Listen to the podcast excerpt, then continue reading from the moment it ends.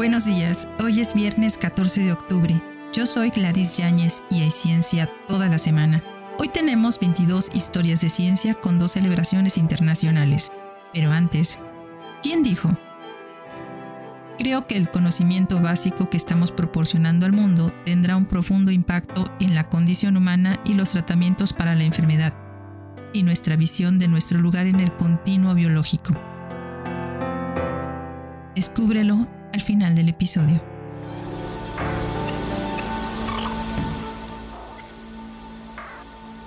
Hoy celebramos el Día Mundial de la Espirometría. La espirometría es la más común de las pruebas de función pulmonar. Mide la función pulmonar, específicamente la cantidad y o la velocidad del aire que se puede inhalar y exhalar. La espirometría es útil para evaluar los patrones de respiración que identifican afecciones como el asma, la fibrosis pulmonar, la fibrosis quística y la EPOC.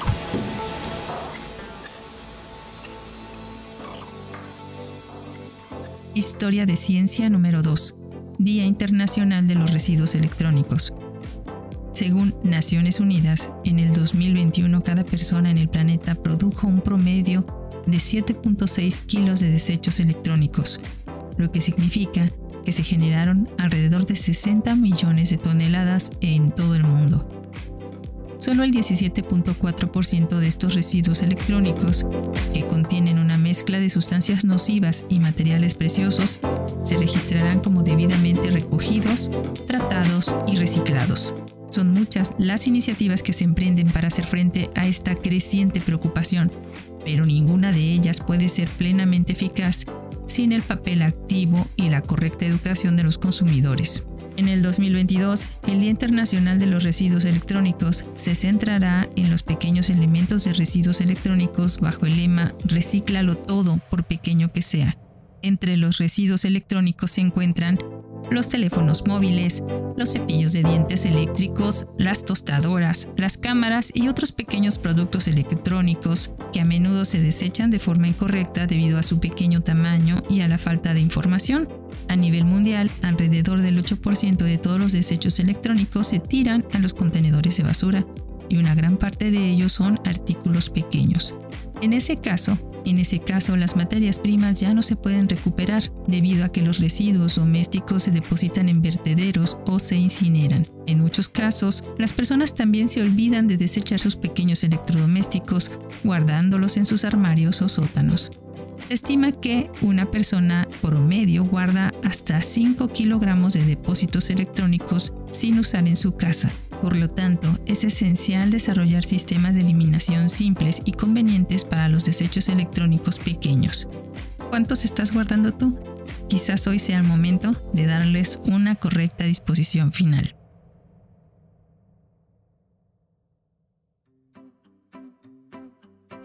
Hoy también se celebra el Día Mundial de la Normalización. Cada año, el 14 de octubre, los miembros del IEC, el ISO, el ITU, que son los estándares internacionales de normalización, celebran el Día Mundial de las Normas, que es una forma de rendir homenaje a los esfuerzos de colaboración de miles de expertos en todo el mundo que desarrollan los acuerdos técnicos voluntarios que se publican como normas internacionales. El Día Mundial de la Normalización se trata de compartir una visión mejor del mundo los Objetivos de Desarrollo Sostenible, que proyectaban abordar los desequilibrios sociales, desarrollar una economía sostenible y reducir la velocidad del cambio climático, son muy ambiciosos. Para alcanzarlos se requerirá la cooperación de muchos socios públicos y privados, el uso de todas las herramientas disponibles, incluidas las normas internacionales, y la evaluación de conformidad. La intensa batalla contra la pandemia global que persiste reveló la absoluta necesidad de abordar los objetivos de desarrollo sustentable de manera inclusiva para fortalecer nuestras sociedades, haciéndolas más resilientes y más equitativas. Todo el sistema de estándares se basa en la colaboración es testimonio del poder de la cooperación y la creencia de que somos más fuertes que la suma de nuestras partes. Al trabajar en unión, adquirimos capacidades para crear soluciones del mundo real que nos ayudarán a enfrentar los desafíos de sustentabilidad que se presenten.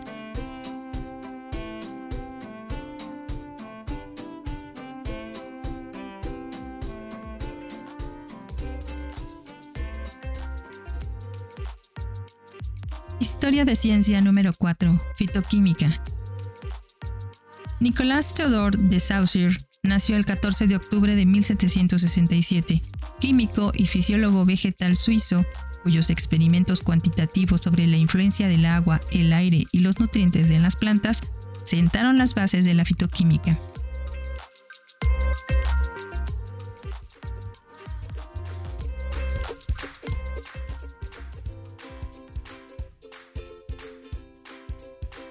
Historia de ciencia número 5. Forma de la Tierra. Edward Sabine nació el 14 de octubre de 1788. Físico, astrónomo y explorador inglés-irlandés que estudió la forma de la Tierra y su campo magnético. Fue comisionado en la Artillería Real y alcanzó el rango de mayor general antes de jubilarse en 1877. Como explorador, astrónomo del grupo, se unió a la expedición de John Ross para encontrar el Paso del Noreste en 1818. También acompañó a Parry en una expedición al Ártico entre 1819 y 1820. A través de experimentos usando un péndulo en diferentes lugares del mundo, determinó la forma de la Tierra en 1821. Sabine también estudió el campo magnético terrestre y el 6 de abril de 1852 anunció el vínculo entre las manchas solares y las variaciones geométricas irregulares.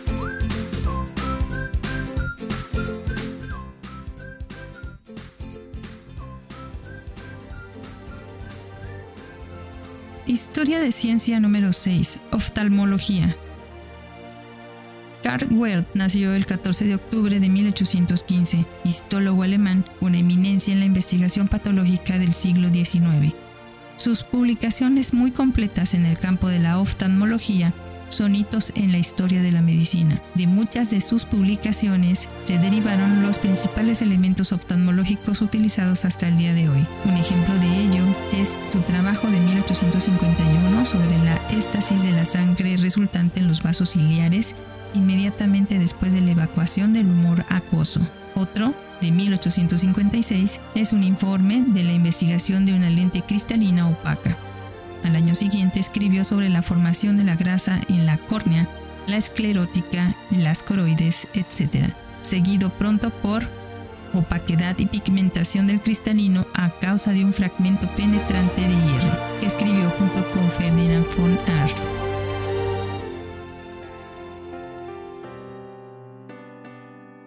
Historia de ciencia número 7. Ceremonias de matrimonio.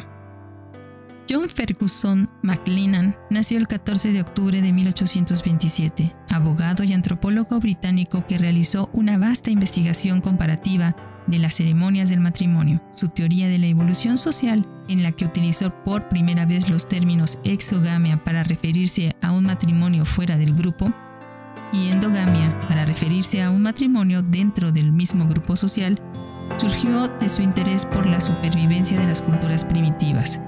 Hizo mucho para estudiar y guiar la investigación antropológica. Desarrolló teorías influyentes sobre la evolución cultural, el parentesco y el origen de la religión.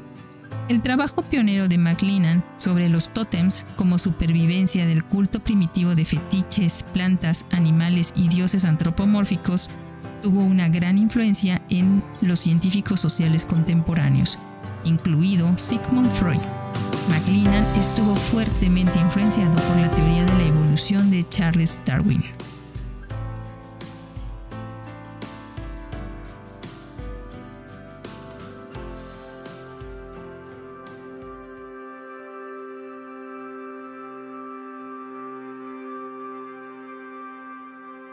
Historia de ciencia número 8.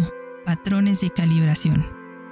Friedrich Wilhelm Georg Kohlrausch nació el 14 de octubre de 1840, físico alemán que investigó las propiedades de los electrolitos, que son sustancias que conducen la electricidad en soluciones por transferencia de iones, y contribuyó a la comprensión de su comportamiento.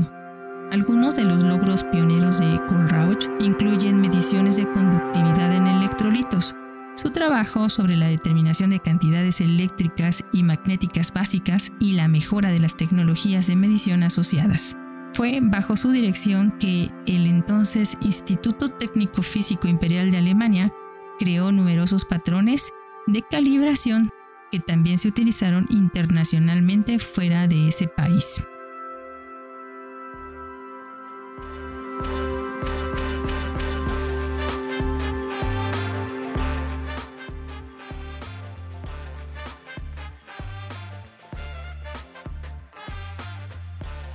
Historia de ciencia número 9. Química de los silicatos. Johann Hermann Layet nació el 14 de octubre de 1858, geólogo y petrólogo noruego, pionero en el uso de métodos físico-químicos en el estudio del origen de las rocas y minerales ígneos. Hizo un trabajo importante sobre la química de los silicatos como base para la petrología de rocas ígneas y sobre la diferenciación en el enfriamiento de los magmas. Bock es a menudo llamado el padre de la petrografía físico-química moderna. También realizó estudios de geología de minerales, especialmente minerales magmáticos. La petrología es una rama de la geología que se ocupa del origen, la composición, estructura y alteración de las rocas.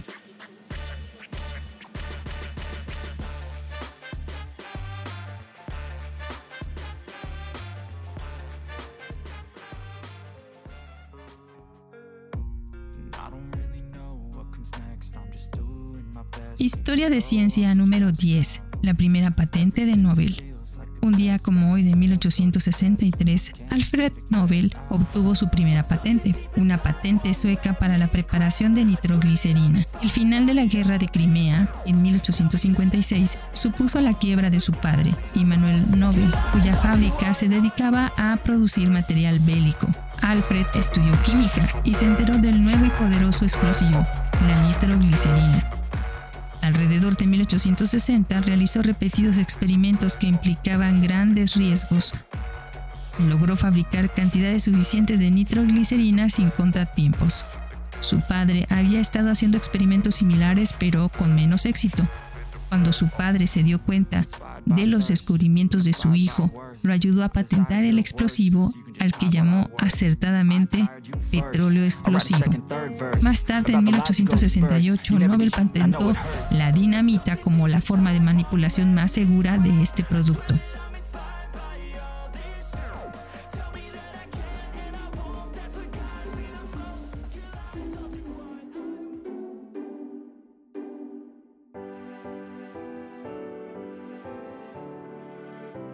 Historia de ciencia número 11. Patente de Eastman.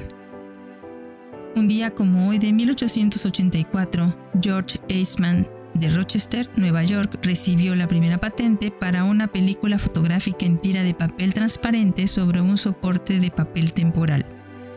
La película constaba de una capa de papel y un recubrimiento de emulsión de gelatina sensibilizada e insoluble separados por una capa de gelatina soluble para permitir la separación después de revelar la película expuesta.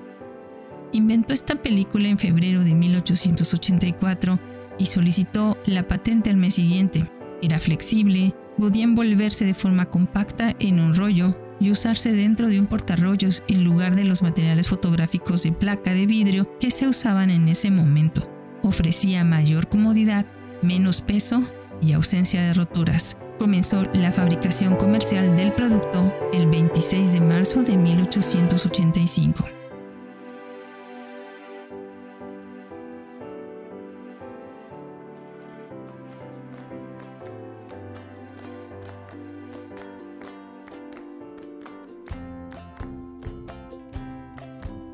Historia de ciencia número 12. Vacuna antirrábica de Pasteur.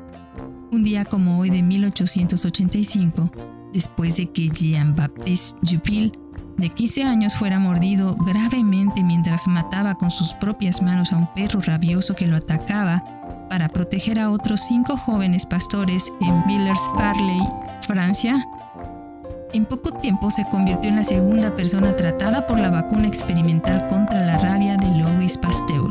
Tuvo la suerte de ser llevado al laboratorio de Pasteur, su colaborador Emil Rose había pensado en atenuar el poder de la infección exponiendo tiras de médula espinal frescas extraídas de un conejo que había muerto de rabia al aire seco y estéril durante varios periodos.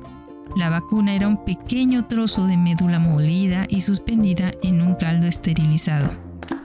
Se había utilizado por primera vez en Joseph Meister el 6 de julio de 1885. Para el 12 de abril de 1886, 726 personas habían sido tratadas con éxito.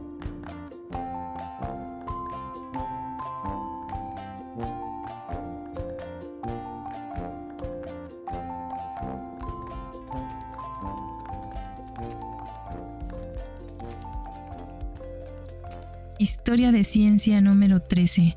Análisis del movimiento animal. James Gray nació el 14 de octubre de 1891. Zoólogo inglés que desempeñó un papel destacado en el cambio del objetivo principal de la investigación zoológica del siglo XX de la anatomía comparada evolutiva al análisis funcional de células y animales vivos particularmente a través de su dirección entre 1925 y 1954 del Journal Experimental Biology. Fue autor de How Animals Move en 1953 y de Animal Locomotion en 1968. Gray aplicó principios mecánicos al análisis del movimiento animal. En 1936, sus cálculos iniciaron una controversia llamada paradoja de Gray, sobre las comparaciones de la eficiencia de natación en peces y en submarinos.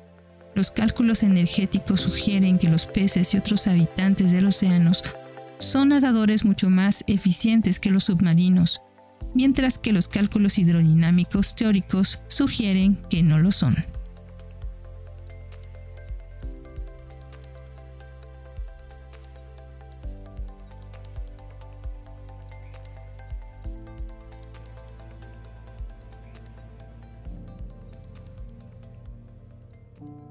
Historia de Ciencia número 14.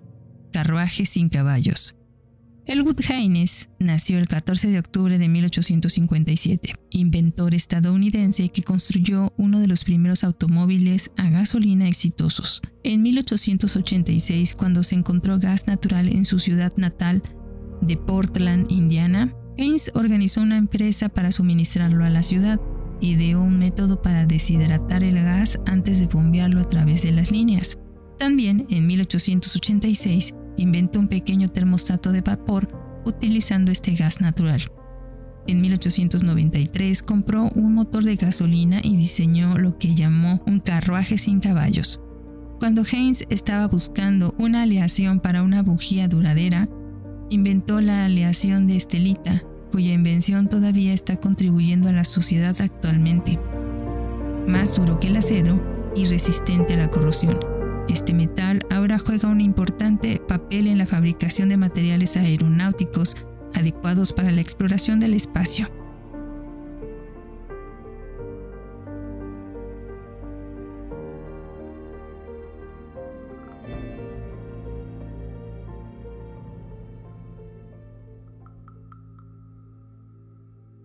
Historia de Ciencia número 15.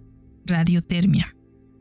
George Harold Brown nació el 14 de octubre de 1908, ingeniero eléctrico estadounidense pionero en radiotermia, que realizó importantes contribuciones al desarrollo de antenas de transmisión de radio y televisión. En 1936, Brown inventó la llamada antena Turnstile para la transmisión de televisión. Debido a esto, la Comisión Federal de Comunicaciones de los Estados Unidos adoptó un sistema de TV de 441 líneas. En 1938, Brown desarrolló el filtro de banda lateral vestigial para su uso en la transmisión de televisión, duplicando la resolución horizontal de las imágenes que se proyectaban en cualquier ancho de banda dado. Durante la Segunda Guerra Mundial, junto con los investigadores de RCA, el grupo de George Brown usó calentamiento por radiofrecuencia en la deshidratación masiva de penicilina en ER Squib, una máquina de coser para termoplásticos y técnicas de soldadura y remachado más consistentes.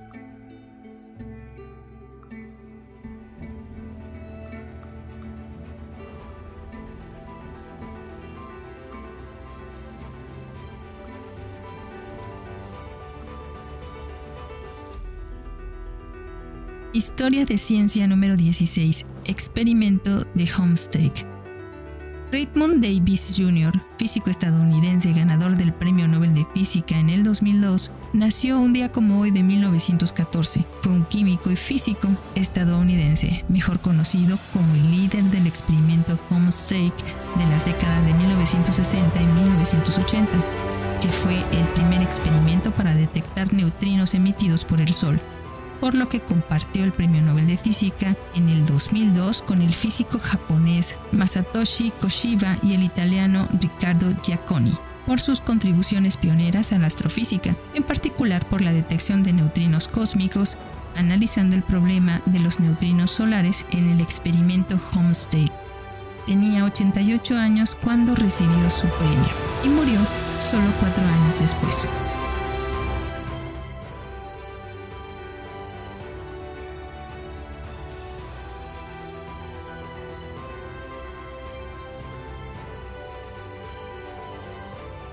Historia de Ciencia número 17. Ecología Cultural.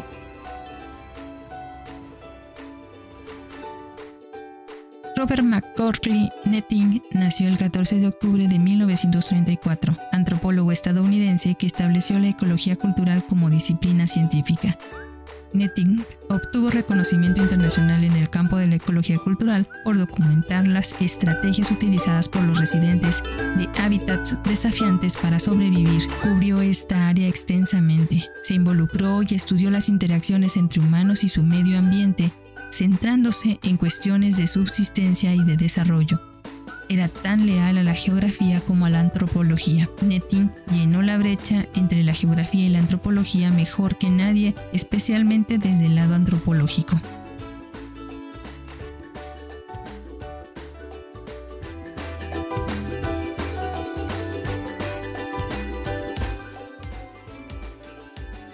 Historia de ciencia número 18. Etiquetas de secuencia expresada.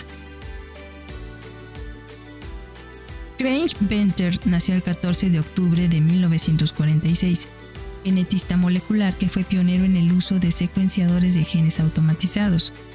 En 1990 desarrolló etiquetas de secuencia expresada, una nueva estrategia, una nueva estrategia para el descubrimiento y etiquetado de genes que revolucionó las ciencias biológicas.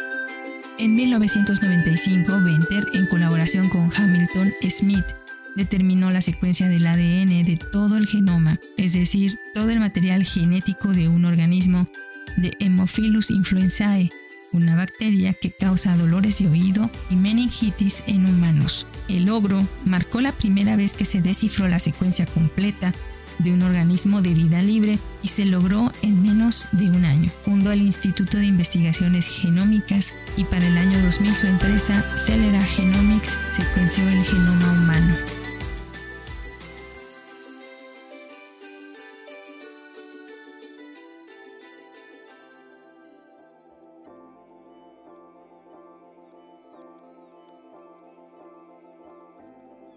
Historia de ciencia número 19, primer vuelo supersónico. Un día como hoy de 1947, Chuck Yeager, un piloto de combate de la Segunda Guerra Mundial, se convirtió en el primer ser humano en volar más rápido que la velocidad del sonido, rompiendo la barrera del sonido en un avión Bell XS-1 propulsado por cohetes sobre Murrack Dry Lake, California. Los cuatro motores de cohetes de esta pequeña nave de investigación con punta de aguja podrían tragar un suministro completo de combustible entre 2 y 12 minutos. Para ahorrar el combustible, el Bell XS-1 fue llevado a lo alto por un B-29, luego liberado, luego liberado, y Jaeger disparó sus cohetes. Al principio voló bien, pero comenzó a bofetear cuando se acercó a la barrera del sonido. Cuando un avión viaja a la velocidad del sonido, las partículas del aire que tienen delante se comprimen en una pared de aire denso invisible. Otros que volaban con motores menos potentes no podrían atravesar este muro, con resultados peligrosos y mortales.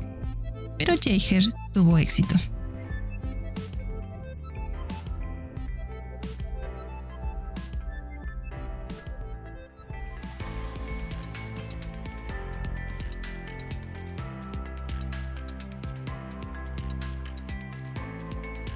Historia de Ciencia número 20. Transmisión desde el espacio exterior.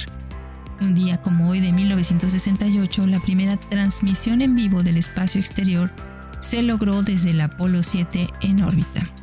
El capitán Walter Skirra Jr., el mayor Don Eisele y el mayor Walt Cunningham mostraron vistas desde el satélite a través de las ventanas. Los objetivos principales para el vuelo de prueba de ingeniería del Apolo 7 eran simples. Demostrar el módulo de comando de servicio y el rendimiento de la tripulación, demostrar el rendimiento de las instalaciones de apoyo de la tripulación del vehículo espacial y de la misión durante una misión de comando de servicio tripulada, y demostrar la capacidad de encuentro del módulo de comando de servicio. El Apolo 7 se lanzó el 11 de octubre de 1968 y durante casi 11 días el módulo de mando se sometió a numerosas pruebas y fue recuperado después y fue recuperado después de un vuelo de 260 horas y 163 órbitas.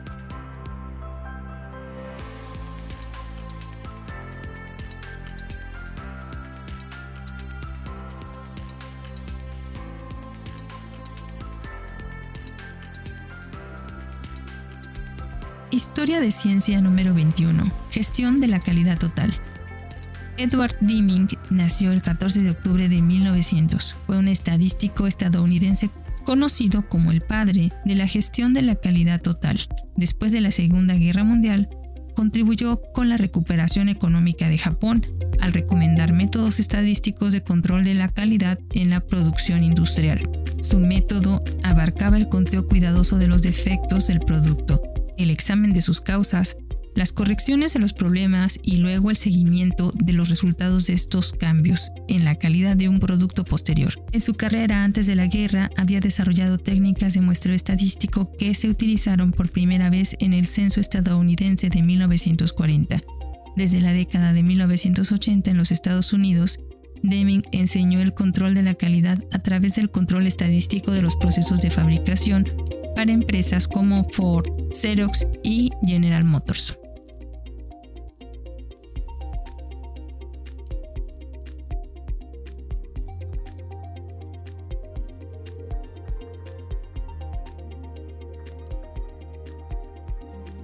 Historia de ciencia número 22.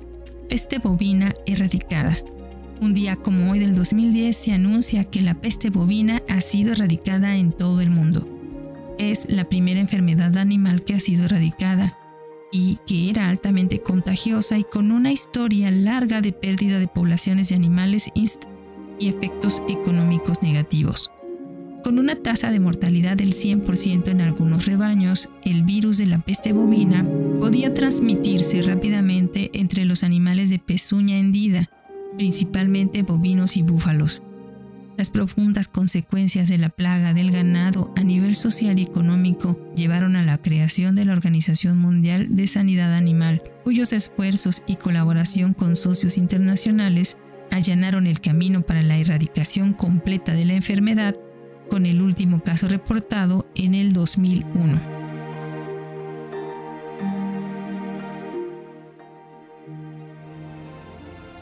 Y esto fue todo por hoy, viernes 14 de octubre. Yo soy Gladys Yáñez y hay ciencia toda la semana. Hoy tuvimos 22 historias de ciencia con tres celebraciones internacionales, pero antes de despedirnos fue Greg Venter del texto de las observaciones sobre la finalización de la primera encuesta del proyecto del genoma humano completo el 26 de junio del año 2000, quien dijo, Creo que el conocimiento básico que estamos proporcionando al mundo tendrá un profundo impacto en la condición humana y los tratamientos para la enfermedad, y nuestra visión de nuestro lugar en el continuo biológico.